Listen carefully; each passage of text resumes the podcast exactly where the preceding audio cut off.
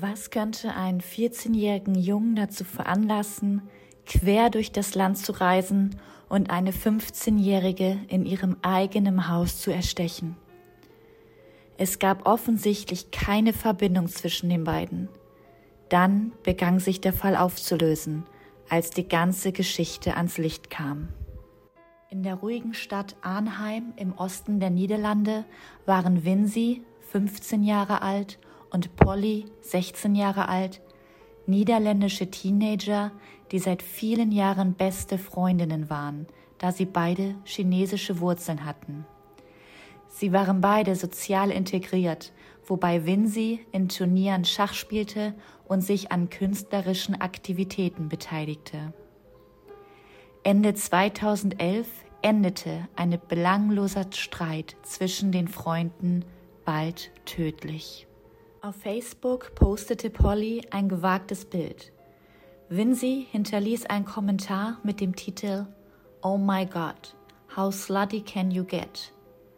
In Deutsch bedeutet übersetzt dieser Satz, wie nuttig kann man sein? Einfach nur pubertärer Trash-Talk? Polly war wütend und bat mehrere gemeinsame Freunde, Vinci Drohbotschaften zu schicken – alle hielten das Ganze für einen großen Scherz und dachten, sie würden sich in ein paar Tagen wieder vertragen. Im Dezember 2011 war Polly auf der Geburtstagsfeier eines gemeinsamen Freundes überrascht, als Vinci uneingeladen auftauchte. Es kam zu einer Konfrontation über Vincis Facebook-Kommentar und Vinci verließ die Party unter Tränen. Nach der Party schickte Polly Vinci zwanghaft Drohbriefe und drohte manchmal sogar mit Mord.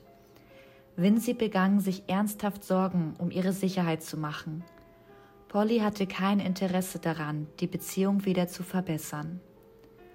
Polly wandte sich an ihren Freund Wesley, 17 Jahre alt.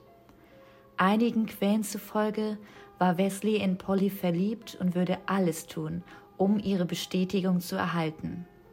Andere sagen, dass Wesley gern den harten Kerl spielte und oft mit seinen Verbindungen zur chinesischen Mafia prallte, was andere für reine Teenager-Angeberei hielten. Unabhängig davon kommen Polly und Wesley übereinstimmend zu dem Schluss, dass Vinci ermordet werden muss. Am Abend des 9. Dezember 2011 kontaktiert Wesley einen Bekannten, der an dem Auftrag interessiert sein könnte. Der 14-jährige Jingua lebt in einem Vorort der niederländischen Stadt Rotterdam. Als unsicherer Junge war Jingua stets darauf bedacht, seinen Mitschülern zu gefallen, um akzeptiert zu werden. Wesley kannte Jingua, da er oft mit Wesleys Freundeskreis in Nachtclubs ging. Yengua war eher ein Außenseiter, mit dem die Gruppe Mitleid hatte, und so überzeugte Wesley Yengua, dass die Gruppe ihn akzeptieren würde, wenn er den Mord ausführt. Die Verhandlungen für den Auftrag begannen mit rund 1000 Euro, sanken dann aber auf 150 Euro und kostenlose Drinks bei einem Ausgeabend. Erstaunlicherweise nahm Yengua das Angebot an. In den folgenden Wochen teilte Polly Yingua über Wesley Einzelheiten über Windsey mit, ihren Aufenthaltsort, ihren Tagesablauf und so weiter. Manchmal bekam Polly kalte Füße und sagte den Auftrag ab, nur um sich später anders zu überlegen. Mindestens zweimal reiste Yingua quer durch das Land in Winseys Nachbarschaft, um den Ort auszukundschaften. Am 12. Januar erhielt Jingua das endgültige Einverständnis von Polly und Wesley. Er reiste zu ihrem Haus, aber zu seinem Entsetzen war sie nicht zu Hause. Niedergeschlagen kehrte er nach Hause zurück. Wesley war wütend und drohte, Jingua umbringen zu lassen, wenn es ihm beim nächsten Mal nicht gelinge. Am nächsten Tag reiste Jingua nach Venlo im äußersten Süden des Landes – um bei einem Freund zu übernachten. Wesley wies ihn an, Vinci am nächsten Tag um 15 Uhr nach ihrem Klavierunterricht zu töten. Am nächsten Tag besteht Jingua pflichtbewusst einen Zug von Venlo nach Arnheim und postete auf Facebook eine ominöse Nachricht. Heute wird ein Mädchen um 15 Uhr sterben. Er erhielt einen Kommentar als Antwort. Oh mein Gott, von einem Mädchen, das dies für einen Scherz hielt. Jingua kam um 14.30 Uhr in Arnheim an und fuhr mit dem Bus Nummer 5 vom Bahnhof in Winsis Viertel. Um Punkt 15 Uhr kam er an Winsis Haustür an und klingelte. Doch zum Entsetzen von Jingua öffnete ein älterer Mann die Tür. Es war Chun Nam, Winsis Vater. Jingua bat darum, Winsi zu sehen, und sie kam herunter. Chun Nam ging zurück in die Küche, um das Abendessen vorzubereiten. Jingua sagte, es tut mir leid, dass ich das tun muss, holte ein Messer heraus und begann, auf Winsi einzustechen. Shunnam eilte sofort zu dem Tumult, nur um ebenfalls von Jingua angegriffen zu werden. Winsis Bruder Winkit kam ebenfalls die Treppe hinunter und rief sofort die Polizei an. Jingua rannte dann nach draußen und floh. Ein Nachbar hörte den Lärm und kam vorbei, um nachzusehen. Chun Nam flehte ihn an, seine Tochter zu retten. Sanitäter trafen ein und Winsi wurde in einem kritischen Zustand ins Krankenhaus gebracht. Zwei Stunden nach dem Angriff fand die Polizei Yingua, der sich nur wenige Blocks entfernt in einem Gebüsch versteckte. Sie gaben einen Warnschuss ab und lockten ihn mit vorgehaltener Waffe heraus.